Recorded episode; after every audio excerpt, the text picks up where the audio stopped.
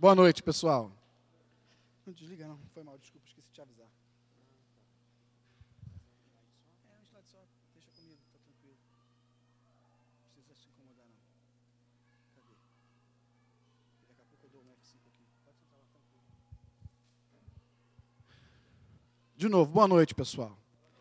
Que a paz do nosso Senhor, que a alegria do nosso Senhor esteja conosco hoje e sempre. Amém? Vamos meditar juntos na palavra de Deus mais uma vez nesse dia. Vamos orar antes disso. Pai amado, louvado e glorificado seja o teu santo nome.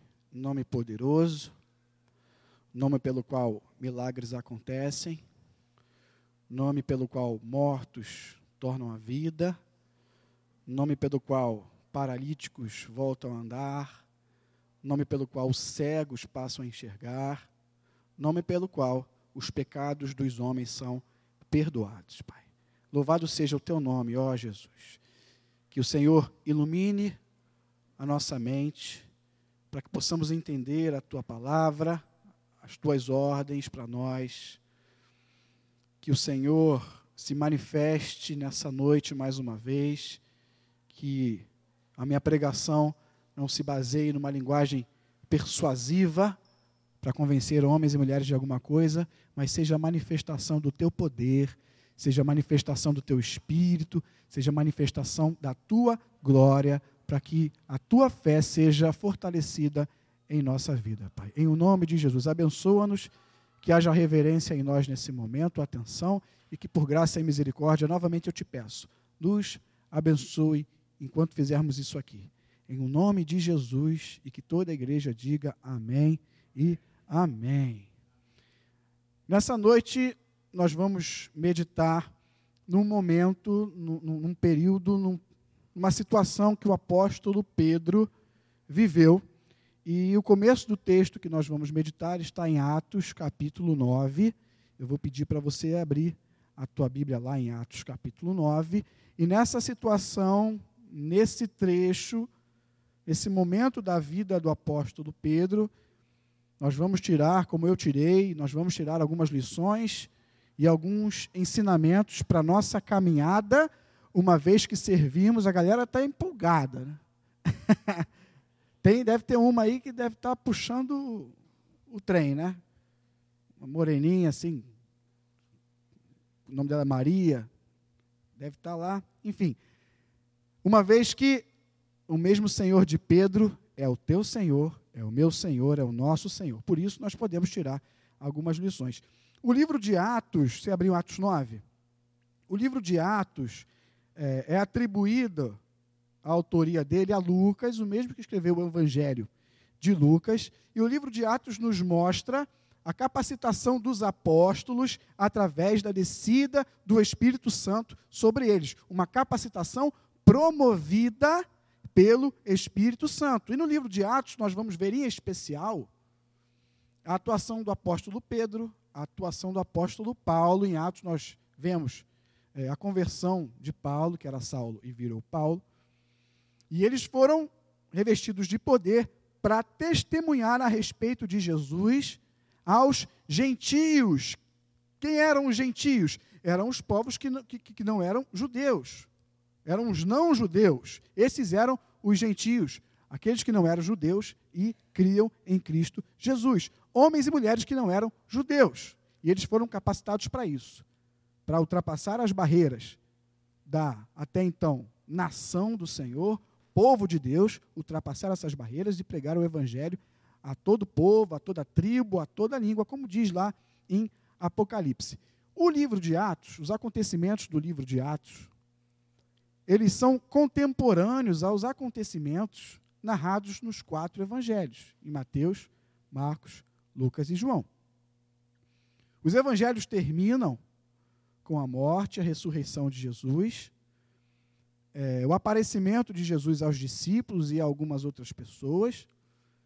Eles terminam com a ascensão, com a subida de Jesus ao céu e uma ordem de Jesus para os discípulos. Essa ordem foi qual?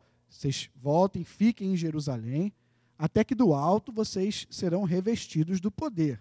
E Atos começa com essa ascensão de Jesus e no capítulo 2, na festa de Pentecostes, finalmente o Espírito vem, eles estão em Jerusalém. Finalmente o Espírito vem e enche os discípulos e outros mais que estavam com eles de poder. O Espírito Santo vem e os capacita para a missão. A festa de Pentecostes, ela acontecia 50 dias após a Páscoa. Ou seja, 50 dias mais ou menos após a morte e ressurreição de Jesus, estavam lá os discípulos em Jerusalém recebendo o Espírito Santo. Então reafirmo, Atos, os acontecimentos de Atos eram contemporâneos ao ministério de Jesus. A vida de Jesus ainda era recente naquele tempo. Após ser cheio do Espírito Santo, como eu disse, que Atos 2 diz, no mesmo capítulo Atos 2, Pedro prega, testemunha a respeito de Jesus, e através dessa pregação, quase 3 mil pessoas creem em Jesus, se convertem a Jesus através daquela pregação. E a partir daí, durante todo o livro de Atos, nós vemos literalmente atos corajosos, atos ousados, atos de autoridade, atos de poder dos discípulos, dos apóstolos do Senhor. E esses atos, que muitas vezes provocaram milagres, e nós vamos ver isso aqui, esses atos que muitas vezes provocavam milagres, tinham uma missão, tinham um objetivo maior do que os milagres. O principal objetivo da missão dos apóstolos não era simplesmente, e esse simplesmente entre aspas, o principal objetivo dos apóstolos não era fazer com que um paralítico andasse ou um morto ressuscitasse, mas o principal motivo era levar a mensagem de Cristo aos povos, era levar a mensagem de Cristo aos não-judeus.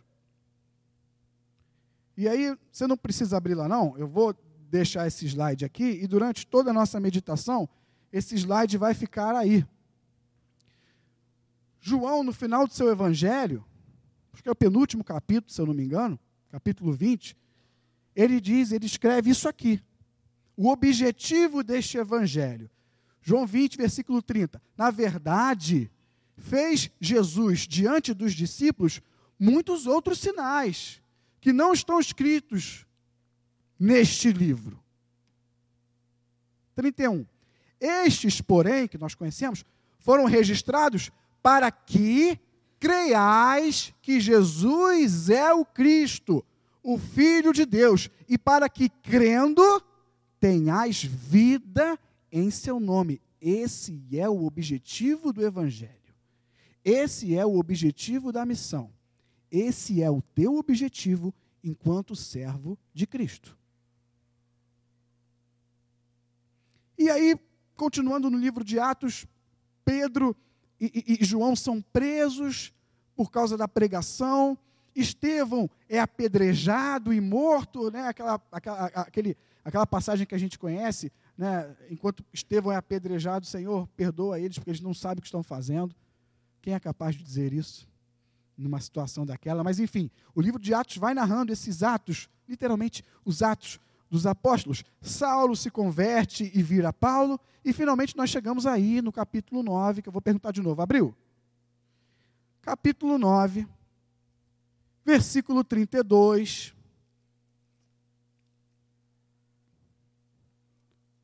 a cura de Enéas. Vamos ler o versículo 32 ao versículo 35 nesse primeiro momento. Atos 9, versículo 32. Passando Pedro por toda parte, desceu também aos santos que habitavam em Lida.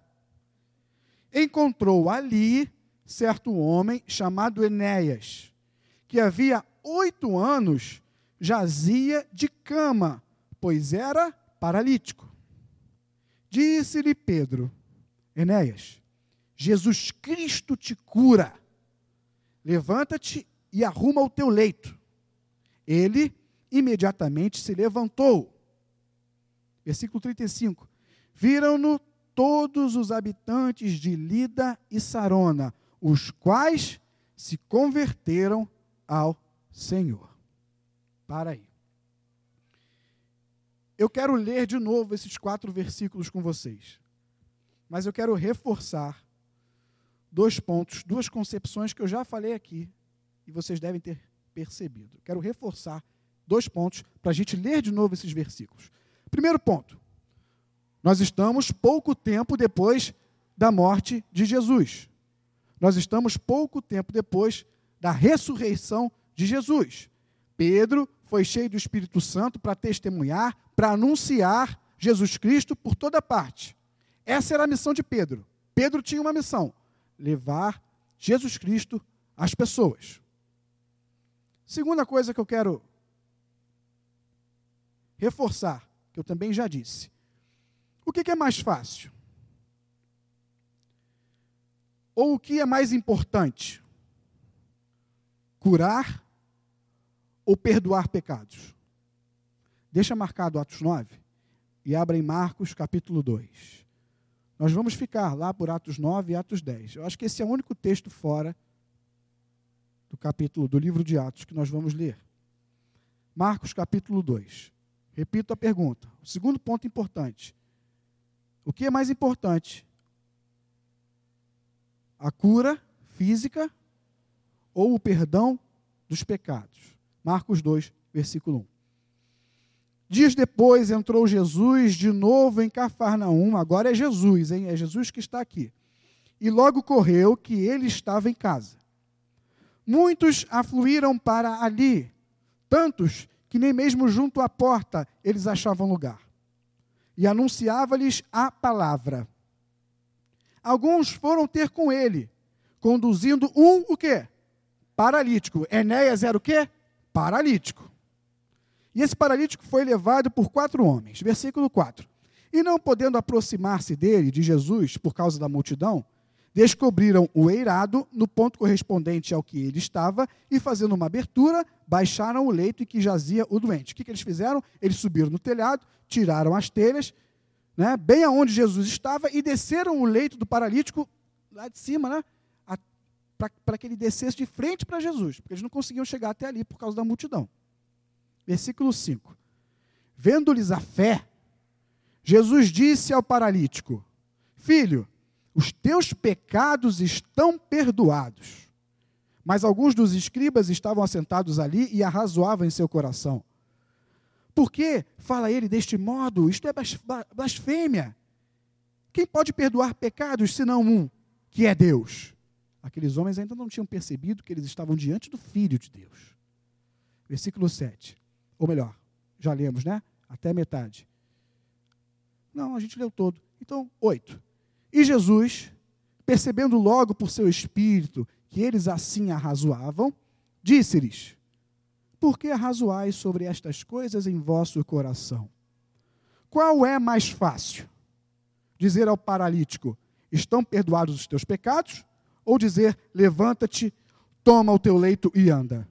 Versículo 10. Ora, para que vocês saibam que o Filho do Homem tem sobre a terra autoridade para perdoar pecados, ou seja, perdoar pecados é algo muito maior, mais difícil, superior a curar um paralítico. Jesus disse: Eu te mando, levanta-te, toma o teu leito e vai para a tua casa.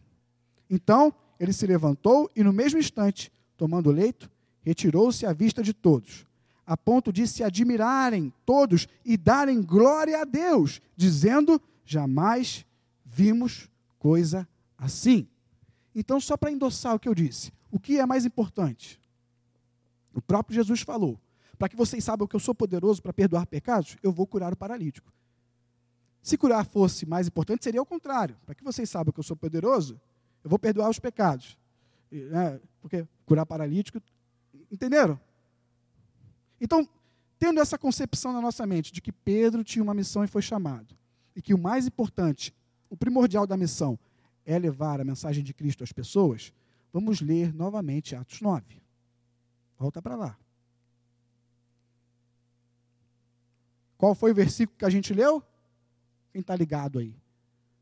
Foi o 32. Atos 9, 32. Com essas coisas na mente. passando Pedro por toda parte, desceu também aos santos que habitavam em Lida.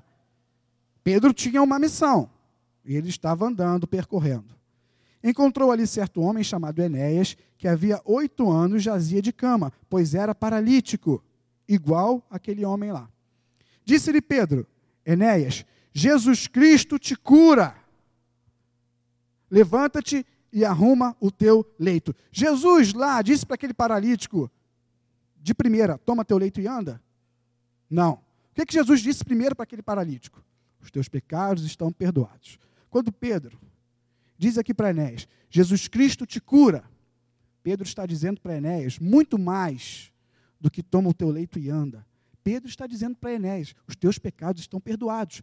Tenha fé, creia em Jesus, porque Ele é o Salvador. Continuando, ele imediatamente se levantou. E o versículo 35? O objetivo da missão. Viram-no todos os habitantes de Lida e Sarona, os quais, o que, que aconteceu? Os quais se converteram ao Senhor.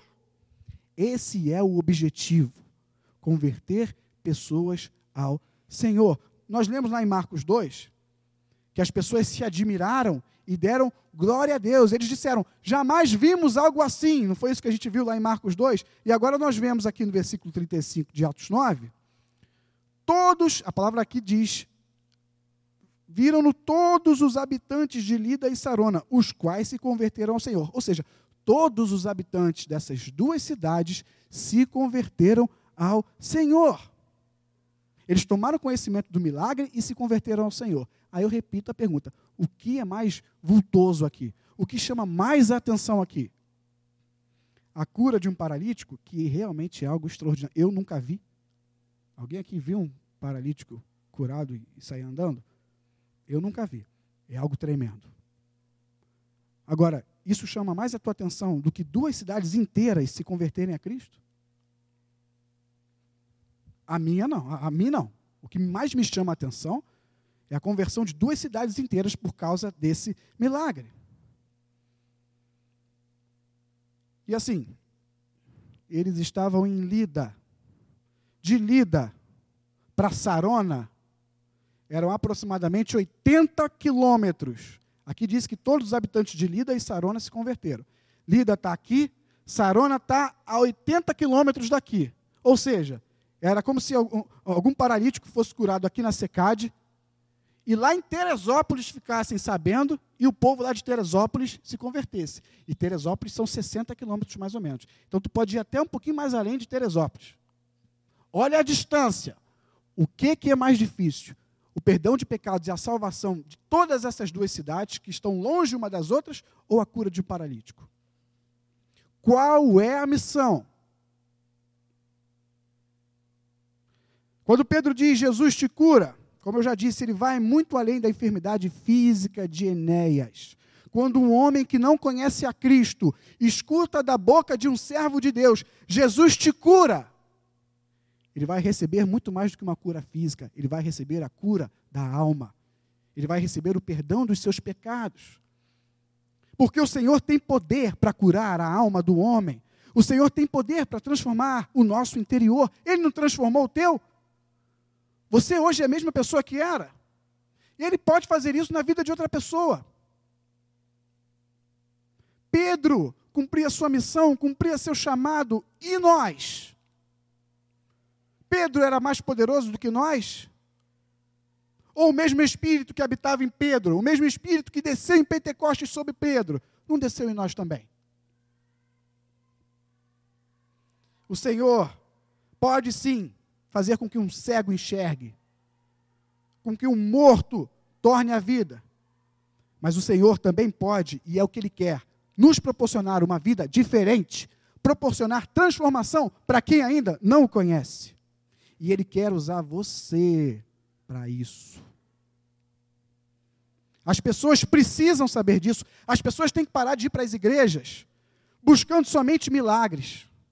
As pessoas precisam parar de ir para as igrejas achando que a igreja é um, é um balcão de, de necessidades, um balcão de oportunidades. As pessoas precisam, precisam parar de ir para a igreja buscando apenas curas mirabolantes e milagres, experiências transcendentais. A igreja não é para isso. A igreja é o lugar onde os servos, onde as servas de Deus se reúnem para meditar nas palavras de amor, nas palavras de salvação do nosso Deus, do Deus Criador. E como, e como os paralíticos, e como os cegos, e como os surdos, mudos, e como os doentes por dentro e por fora vão crer, se não há quem pregue? Como? A igreja não é um balcão de benefícios. A igreja é, é um meio para que haja continuidade nessa missão. A igreja, a SECAD, é um meio para que haja continuidade na missão. Qual é a missão? Levar vida. Qual é a missão? Creias que Jesus é o Cristo, Filho de Deus, e para que crendo tenhas vida em seu nome. Essa é a missão da igreja, dar continuidade a isso. É para isso que nós estamos aqui. É para isso que ela foi plantada. Então, nós já nos certificamos do que realmente é o mais importante na missão. E eu agora reafirmo para vocês que o mesmo Espírito, que a mesma missão que tinha o apóstolo Pedro, a missão que ele tinha e a missão que ele executou, cada um de nós, você, você, você também não era privilégio dele, ah, porque ele era apóstolo, porque ele foi discípulo ali presencial de Jesus. Nada disso. Você também tem essa missão. Porque nós cremos no mesmo Deus que Pedro creu. Nós confessamos o mesmo Senhor que Pedro confessou. E nós temos o mesmo Espírito, o Espírito que dava coragem a Pedro, o Espírito que dava ousadia para Pedro chegar. Enéas, levanta daí e anda. Esse mesmo Espírito está em você. Creia nisso. Creia nisso. E cumpra o teu chamado e cumpra a tua missão. Se esse mesmo Espírito está em nós, o que nós estamos esperando? Por que estamos parados? A partir do momento em que foi chamado, Pedro viveu para isso. Pedro largou tudo, Pedro viveu para essa missão. E você? Desde que você foi chamado, desde que você foi chamada, você se alegrou, glória a Deus, agora eu sou servo do Senhor. Mas você leva em consideração que você tem um chamado evangelístico também? Você leva em consideração que você tem uma missão? Ou você nem dá bola para isso? Ou você vive a tua vida indiferente a essa missão que é inerente a todo servo de Deus? Hum? Você considera o teu trabalho, você considera os teus estudos, a tua família, você considera a tua casa, e tudo isso é muito digno de ter a nossa consideração. Continue. Mas e a tua missão como crente? Hum? O que é mais importante para um servo de Deus? A sua vida pessoal ou a missão que ele recebeu? Os discípulos de Jesus, e você é discípulo e você é discípula, receberam o mesmo Espírito que Pedro recebeu em Pentecostes. Você é discípulo do Senhor? Amém? Então, tenha ousadia e cumpra a sua missão. Pregue Jesus Cristo para as pessoas que ainda não o conhecem. Mês que vem, e é engraçado, né? não é de propósito, não. Eu nunca me lembro de ficar pregando sobre isso. Na última mensagem eu falei um pouquinho sobre evangelismo também, e aí e eu já eu, eu gosto dessa passagem, e a gente ainda vai ler, o que eu mais gosto dessa passagem, a gente ainda vai ler mais adiante. É um tempão que essa passagem está no meu coração e eu queria meditar com vocês sobre ela, mas aprove por coincidência. Ser, ser agora, nessa época. E mês que vem, eu acho que vai começar um, um novo tempo, um novo período na nossa igreja, no que diz respeito ao evangelismo, a esse tipo de trabalho. Nós vamos receber aqui o, o missionário Jean, lá da Jocum. Mas olha só, não dependa disso não para fazer, sabe? Não espera chegar a setembro para fazer, não. Faça já. Se prepare para setembro e se prepare para amanhã. Sabe como é que você se prepara? Primeiro lugar, orando a Deus, tendo vida de oração, se dedicando a Deus. E sabe uma outra dica bacana para você se preparar para isso? Leia Atos dos Apóstolos. Leia o livro de Atos dos Apóstolos, Eduardo. Eu não sei, eu nunca evangelizei. Como é que é evangelizar? O que, é que tem que falar? Como é que tem que fazer? Leia Atos dos Apóstolos. O que você mais vai ver lá são homens ousados pregando Jesus para pessoas que não conhecem Jesus. Se prepare, se prepare. Leia Atos dos Apóstolos. Ore ao Senhor. Com certeza essa leitura vai te abençoar, vai te influenciar a fazer o mesmo que esses homens fizeram. Porque o espírito que estava neles, eu insisto nisso, o espírito que estava neles está em você também. E vamos ver mais disso aqui. A gente parou no 35, vamos lá, versículo 36. Continuando aqui com Pedro. Versículo 36 até o versículo 43. Havia em Jope uma discípula por nome Tabita, nome este que traduzido quer dizer Dorcas. Era ela notável pelas boas obras e esmolas que fazia. Ora, aconteceu naqueles dias que ela adoeceu e veio a morrer. E depois de a lavarem, puseram-na no cenáculo. Como Lida era perto de Jope, opa, uma terceira cidade aí, no contexto. Como Lida era perto de Jope, o que, que diz aí? Ouvindo os discípulos que Pedro estava ali, enviaram-lhe dois homens que lhe pedissem: Não demores em vir ter conosco. Eu quero só fazer uma observação sobre isso. Ouvindo os discípulos que Pedro estava ali. O que está acontecendo aqui? A moça morreu. Uma moça querida. Souberam que Pedro estava na cidade ali vizinha. Pô, chama Pedro lá. Quando as pessoas estão em apuros, quando as pessoas estão angustiadas, tristes, passando por problemas, elas têm chamado você? Elas têm podido contar com o homem de Deus que você é? Elas têm podido contar com a mulher de Deus que você é? Quando as pessoas precisam de algo, elas chamam você? Deviam. Deviam me chamar. Deviam. Ai, como eu apanhei meditando isso aqui. E como eu apanhei. Mas é um, é um tapa de amor. Tapa entre aspas, né? Porque o Senhor corrige e exorta aqueles que Ele ama. As pessoas têm procurado você para desabafar, para contar seus problemas, para pedir ajuda? Tem. Porque procuraram Pedro aqui. Porque essas pessoas, gente, elas podem ter muitas coisas, mas o maior dos bens elas não têm, que é Cristo.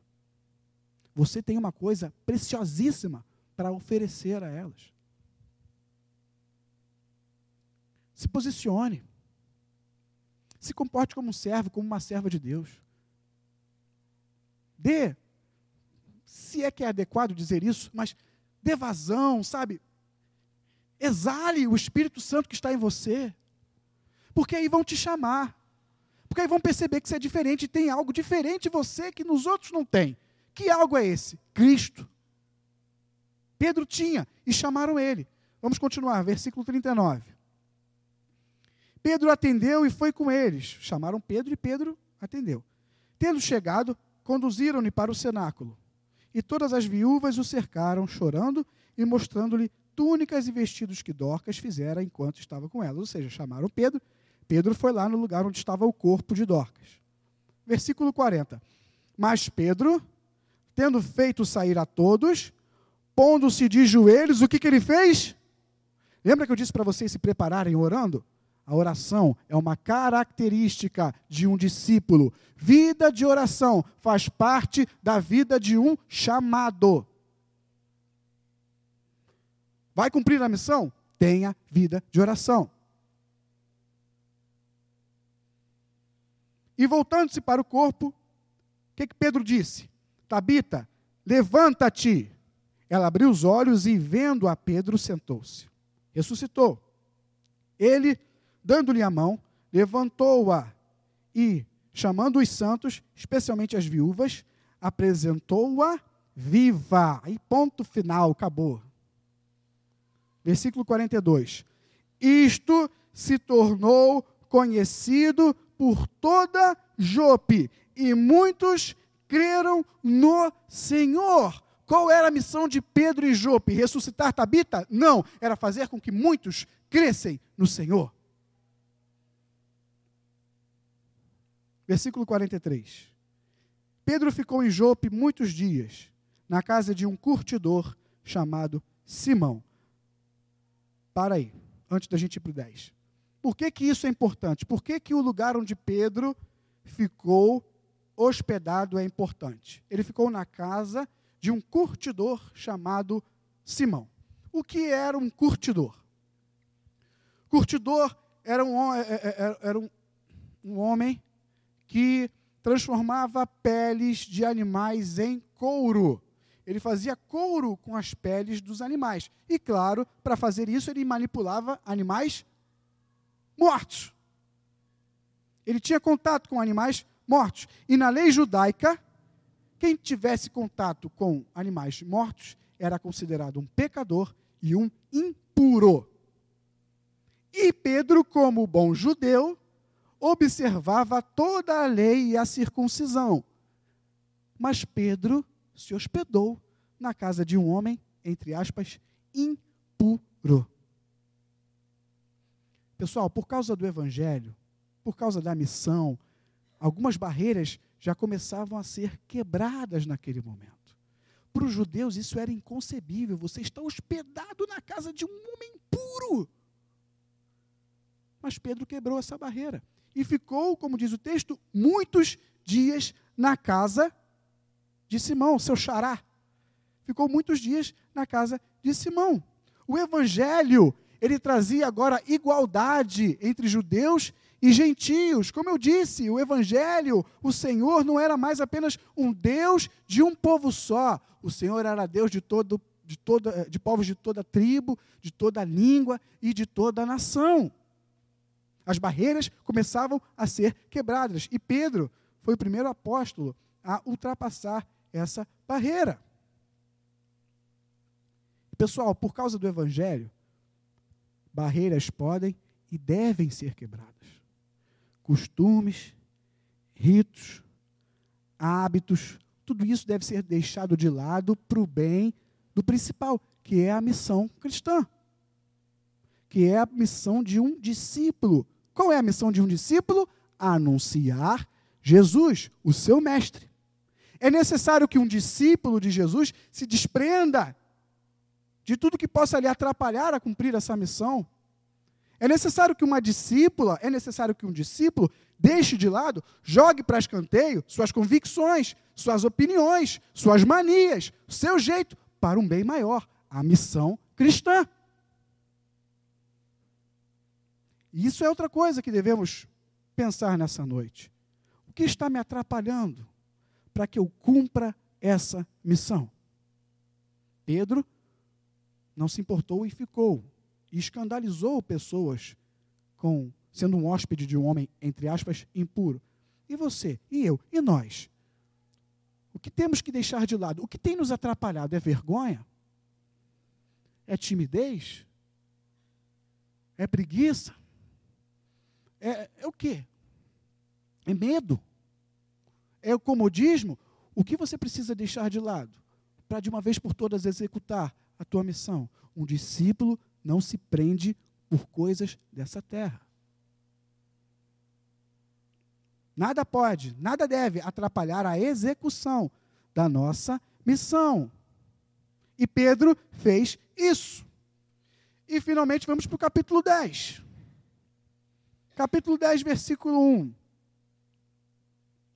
morava em Cesareia um homem de nome Cornélio, centurião da corte chamada italiana. O que quer dizer centurião?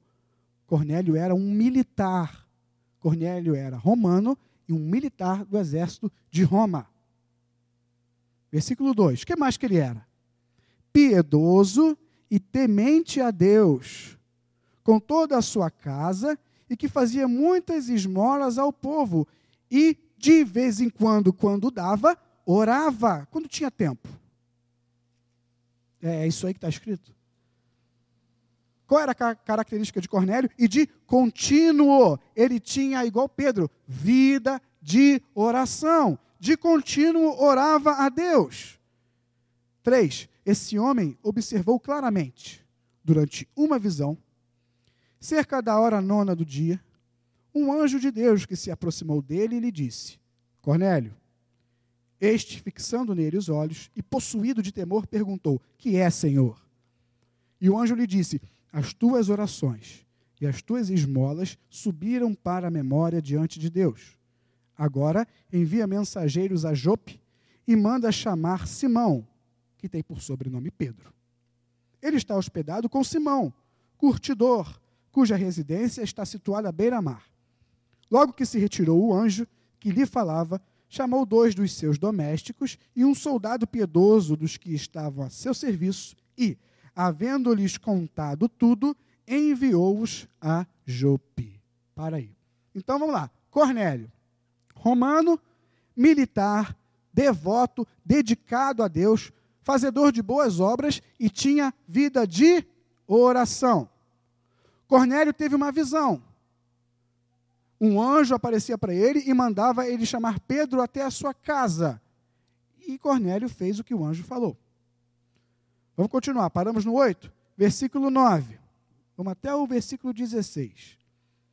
No dia seguinte, indo eles de caminho e estando já perto da cidade, Pedro e outros homens que foram com ele, ou melhor, desculpa, quem, é, é no dia seguinte, indo eles de caminho, estando já perto da cidade, quem? Os, os servos ali de Cornélio. Estavam indo lá buscar Pedro. Subiu Pedro, agora sim, subiu Pedro ao eirado, por volta da hora sexta, isso era mais ou menos meio-dia. Pedro subiu no eirado a fim de orar. Ou seja, Pedro também orava, né? igual Cornélio. Versículo 10. Estando com fome, que era meio-dia, né? Ora, estando com fome, quis comer. Mas enquanto lhe preparavam a comida, sobreveio-lhe um êxtase. O que, que, que Pedro estava fazendo ali? Orando. Naquele momento de oração, a sua consciência humana deve ter ficado um pouquinho de lado durante a oração, para que acontecesse o que aconteceu aqui. Olha, versículo 11. Então viu o céu aberto e descendo um objeto como se fosse um grande lençol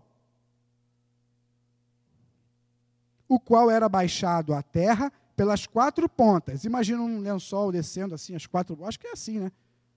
lençol assim, com as quatro pontas, e descendo lá do céu.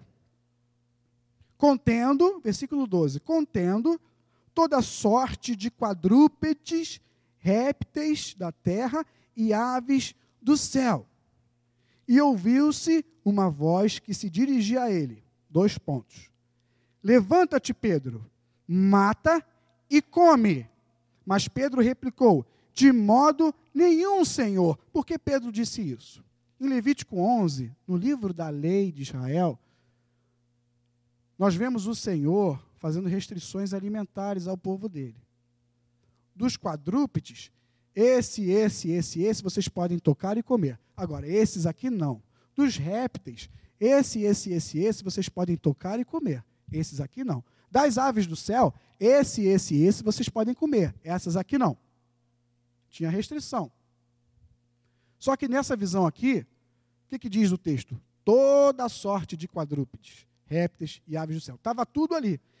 Pedro, como observador da lei, não, eu não vou tocar nisso, eu não vou comer isso, porque ele era obediente à lei judaica. E aí vamos continuar. 14. Mas Pedro replicou: De modo nenhum, Senhor porque jamais comi coisa alguma comum e imunda. O que, que essa expressão quer dizer? Coisa alguma comum. Essa expressão quer dizer qualquer coisa. Tipo, eu vou comprar uma roupa para os meus filhos, mas não vou comprar qualquer coisa, né? Vou comprar uma roupinha bacana. É mais ou menos isso que Pedro estava querendo dizer aqui. Eu não vou comer qualquer coisa. E coisa imunda. E aí, versículo 15: Segunda vez a voz lhe falou: ao que Deus purificou, não consideres comum. Essa lei lá de Levítico 11 que eu citei, ela servia para designar o povo de Deus. Ela servia para diferenciar o povo de Deus dos outros povos. O povo de Deus não comia isso. Os outros povos comiam, mas o povo de Deus não. Mas essa separação, essa designação, acabou. Lembra? Não há só um povo de Deus. Agora a palavra era pregada a todos. Então essa lei acabou. E era isso que estava sendo dito a Pedro naquele momento. Agora, Pedro, todos são alcançados pela salvação. Eu e você não fomos? Somos judeus por acaso? Não. Mas fomos salvos em Cristo Jesus e glórias a Deus por isso. E Pedro, por um momento, esqueceu onde é que ele estava. Onde é que Pedro estava? Na casa de um impuro. Pedro, por um momento, esqueceu disso. E chamou aquela comida, aqueles animais da visão, de impuro, de qualquer coisa. Versículo 16: Sucedeu isto por três vezes, e Pedro lá, retrucando: Não, não. E logo aquele objeto foi recolhido ao céu.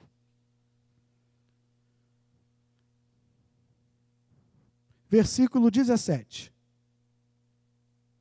Eis aí, a, nós vimos a visão de Pedro. Agora, continuando no versículo 17. Enquanto Pedro estava perplexo sobre qual seria o significado da visão, eis que os homens enviados da parte de Cornélio, tendo perguntado pela casa de Simão, curtidor, pararam junto à porta e, chamando, indagavam se estava ali hospedado Simão, por sobrenome Pedro.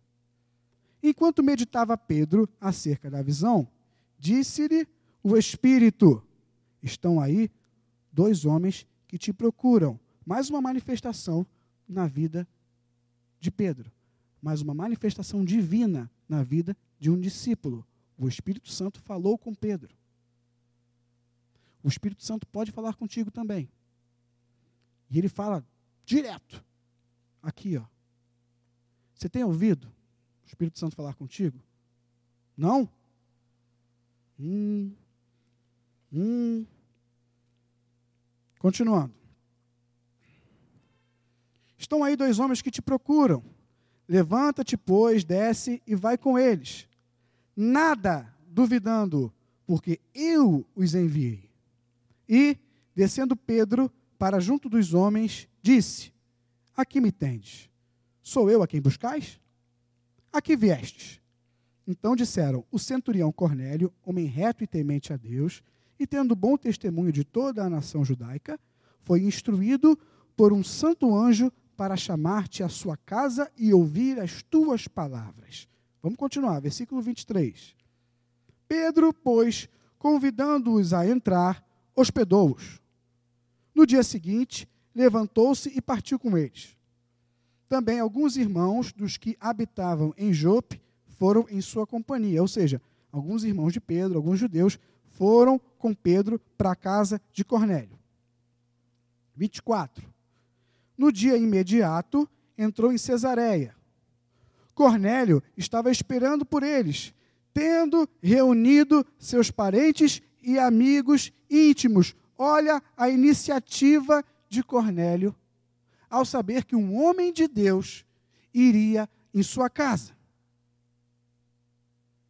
Ele convidou seus parentes, seus amigos mais íntimos, para estarem ali quando Pedro chegasse, para ouvirem a mensagem que Pedro tra traria.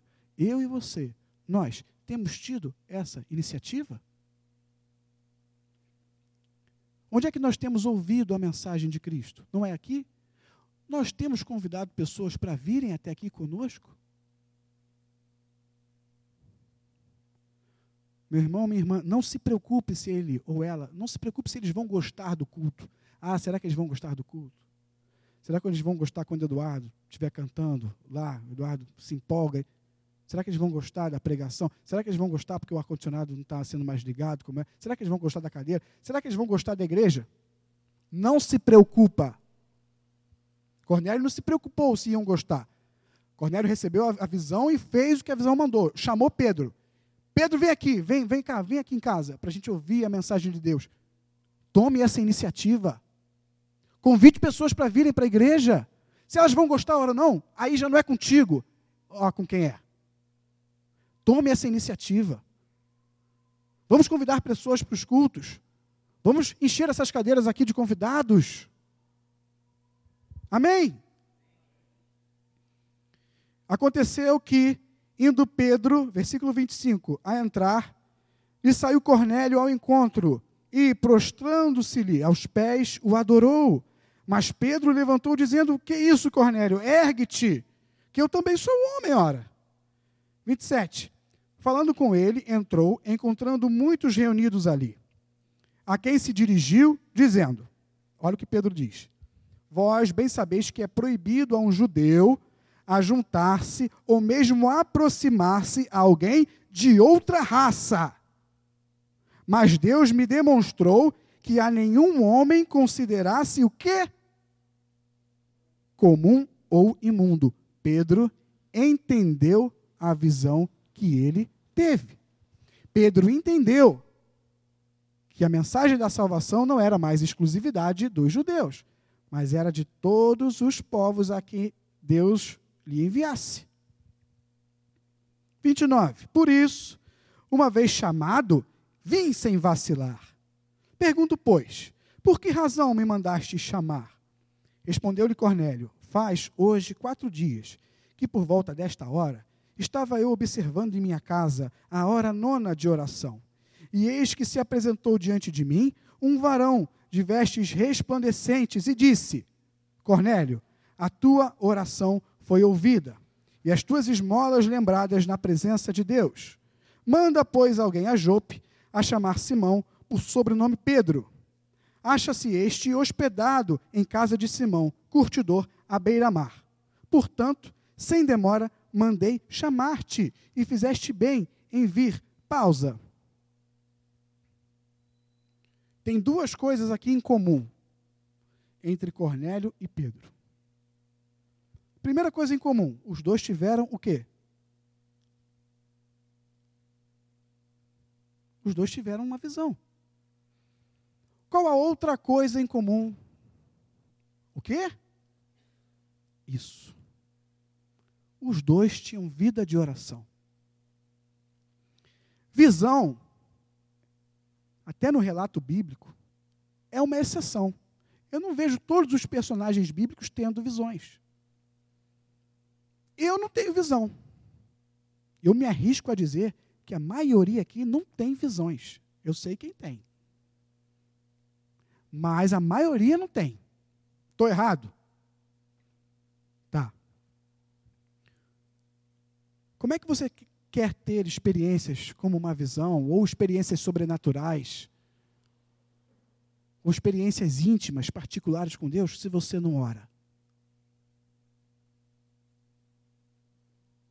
Cornélio teve uma visão, tinha vida de oração. Pedro teve visão, tinha uma vida de oração. Você não tem vida de oração? Fica difícil. Deus falar contigo, o Espírito falar contigo, seja com visão, seja com leitura, seja do jeito que for. Se você é discípulo, se você é uma discípula do Senhor, você precisa ter esse ponto em comum com o discípulo, com o apóstolo Pedro. Ore. Ore. Não, não, não ore com o objetivo de ter experiências com o objetivo a orar, porque aí eu vou ter uma visão. Não, não ore por isso. Mas se você não orar, também não espere por isso. Amém? Vamos continuar. Paramos na metade do 33. Agora, pois, estamos todos aqui, Pedro, na presença de Deus, prontos para ouvir tudo o que te foi ordenado da parte do Senhor. Pronto, está promovido o encontro, Cornélio e Pedro. Quem promoveu esse encontro? Foi no WhatsApp. Foi no grupo. Quem promoveu esse encontro? Deus. Quem vai promover os teus encontros com pessoas que precisam ouvir a palavra? Deus. E quando você se deparar nessa situação de um encontro promovido, o que, que você vai fazer? Você vai agir, você vai falar para essa pessoa. O que, que eu vou fazer, Eduardo? O que, que eu vou falar? Olha o que, que Pedro fez. Versículo 34. Então falou Pedro, dizendo: Reconheço por verdade que Deus não faz acepção de pessoas. Pelo contrário, em qualquer nação, aquele que o teme e faz o que é justo lhe é aceitável. Esta é a palavra que Deus enviou aos filhos de Israel, anunciando-lhes o evangelho da paz por meio de Jesus Cristo. Este é o Senhor de todos. Vós conheceis a palavra que se divulgou por toda a Judéia, tendo começado desde a Galiléia, depois do batismo que João pregou. Como Deus ungiu a Jesus de Nazaré com o Espírito Santo e com poder, o qual andou por toda parte, fazendo o bem e curando a todos os oprimidos do diabo, porque Deus era com ele. 39. E nós somos o quê? Testemunhas de tudo o que ele fez na terra dos judeus e em Jerusalém, ao qual também tiraram a vida, pendurando-o no madeiro. Duas observações até aí, principalmente nesse versículo 39. Primeira observação: Pedro começou a falar do quê? Do que ele sabia. Pedro não começou a inventar a história. Pedro falou do que ele testemunhou. Se eu e você não testemunharmos das obras de Jesus, não teremos o que falar. Mas, Eduardo, como é que eu vou testemunhar Jesus? Você pode testemunhar Jesus lendo as obras dele no livro sagrado. Você pode testemunhar Jesus, conhecendo Jesus através das Escrituras. Se você não conhecer Jesus, você não vai poder falar de Jesus. Ou vai? Dá para falar de quem você não conhece? Se você é discípulo, se você é discípula, então conheça a respeito do teu Senhor. Você se diz cristão, então conheça a Cristo, ora. Segunda observação. No final aí do versículo 39, está escrito: ao qual também tiraram a vida, pendurando-o no madeiro. Aí eu pergunto para vocês: está acabando. Eu pergunto para vocês: quem foi que botou a mão na massa para crucificar Jesus? Quem foi que prendeu Jesus, pegou Jesus, prendeu, torturou, pregou a mão dele na cruz? Quem foi que botou a coroa de espinhos na cabeça dele? Quem foi que com uma espada lá cortou o lado de Jesus? Quem foi? Ou quem foram? Tá certo quem foram? Enfim, foram os militares de Roma. Os militares romanos. Eles que fizeram isso. Cornélio era o quê? O que, que Cornélio era? O centurião, um militar romano. O que, que Jesus fez? Cornélio era é militar romano, né? Foram os militares que fizeram aquilo comigo lá na cruz. Quero mais aqui. Foi isso que Jesus fez? Quando nós lemos lá em cima que Deus não faz acepção de pessoas, a palavra não está dizendo, como a gente ouve por aí, não, Deus não faz acepção de pessoas, Ele ama a todos, todos são amados por Deus. Não, não é isso. Quando a palavra diz que Deus faz acepção de pessoas, é porque não importa o que essa pessoa fez, não importa quem essa pessoa era, não importa de onde ela veio, a mensagem de salvação pode chegar a ela também. Cornélio fazia parte daquele exército que maltratou Jesus lá no Calvário. Não que ele tenha posto a mão, mas ele fazia parte daquele exército. Mas a mensagem de salvação chegou até ele também. Por quê? Porque Deus não faz acepção de pessoas. E glória a Deus por isso, porque estamos aqui hoje, eu e você. Salvos, crentes em Cristo Jesus. Vamos continuar. Paramos no 39.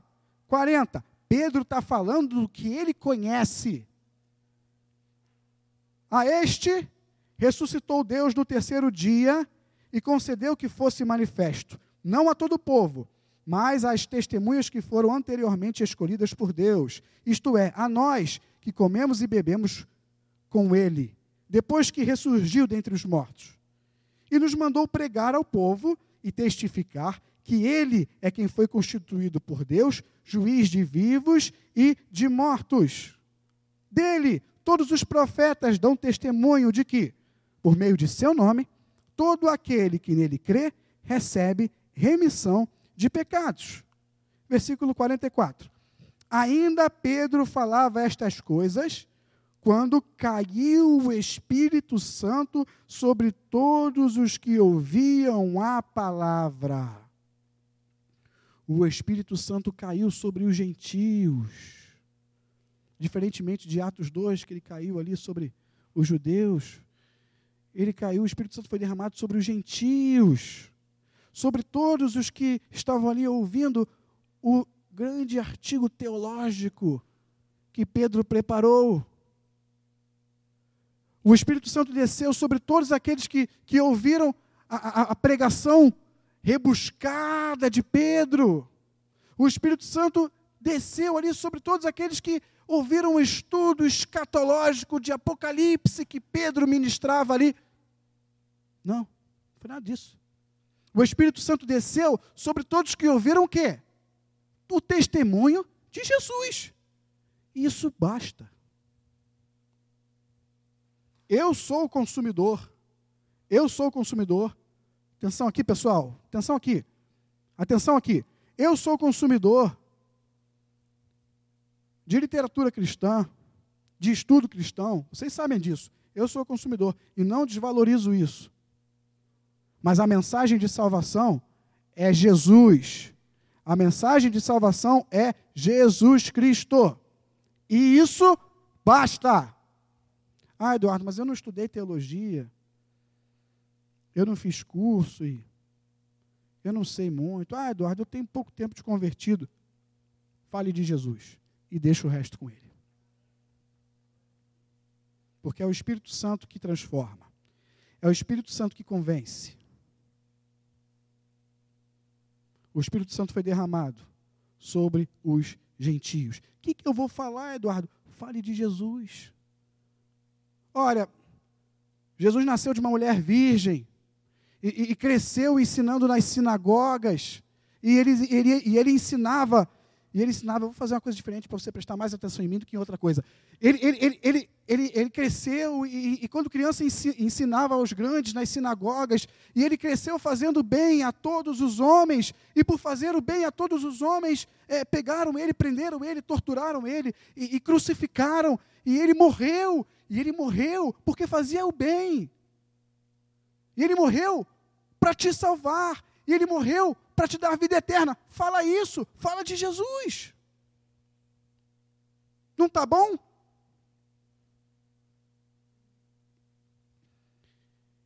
Ele morreu para perdoar os teus pecados.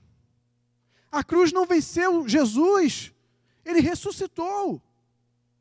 Ele morreu para te salvar. Versículo 45. E os fiéis, os homens que foram junto com Pedro, que eram da circuncisão, que vieram com Pedro, admiraram-se. Por que, que eles se admiraram? Porque também sobre os gentios foi derramado o dom do Espírito Santo. Glória a Deus, o dom do Espírito Santo foi derramado sobre nós que estamos aqui.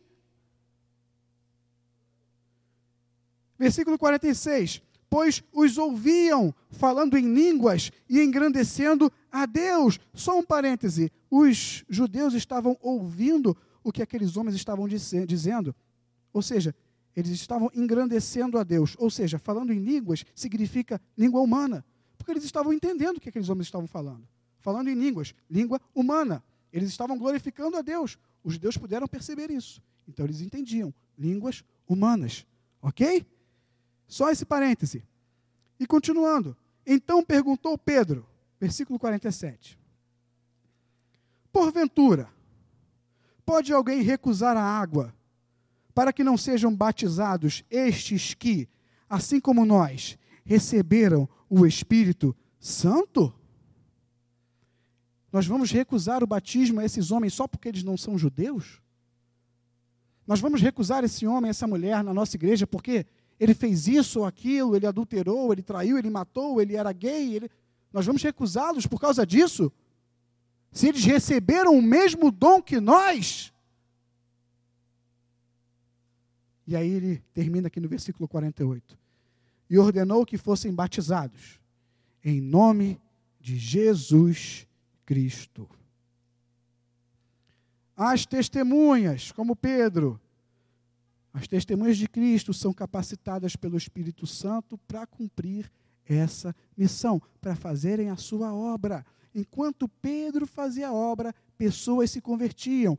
E que enquanto você fizer a obra, creia, pessoas vão se converter. Pessoas terão sua vida mudada, transformada pelo Senhor. Através de você, minha irmã. Através de você, meu irmão. Sim, através de vocês. Através da SECAD. Através de nós. É isso que Deus quer de nós, da nossa igreja. Posicione-se como um discípulo, ora, posicione-se como uma discípula. escreva você mesmo, entre aspas, escreva você mesmo o teu livro de Atos. Atos da Patrícia, Atos, Atos da Fabrícia, Atos do Márcio. Vamos escrever o livro de Atos da Secade. Em o nome de Jesus.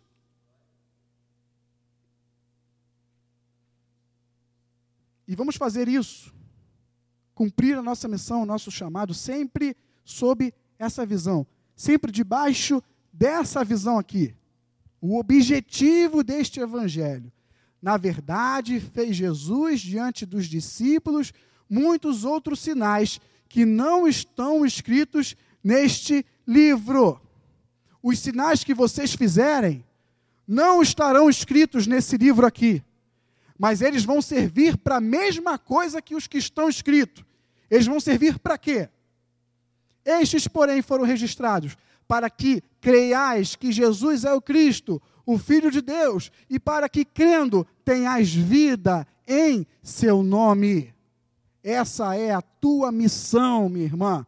Essa é a tua missão, meu irmão. É para isso que os teus, entre aspas, é para isso que os teus sinais têm que servir para mudar a vida das pessoas, para transformar a vida das pessoas. Em nome de Jesus, hoje está difícil, mas vamos terminar isso. É para isso que a tua vida serve. É para isso que você foi chamado para transformar a vida das pessoas que estão ao teu redor. Amém? Vamos orar.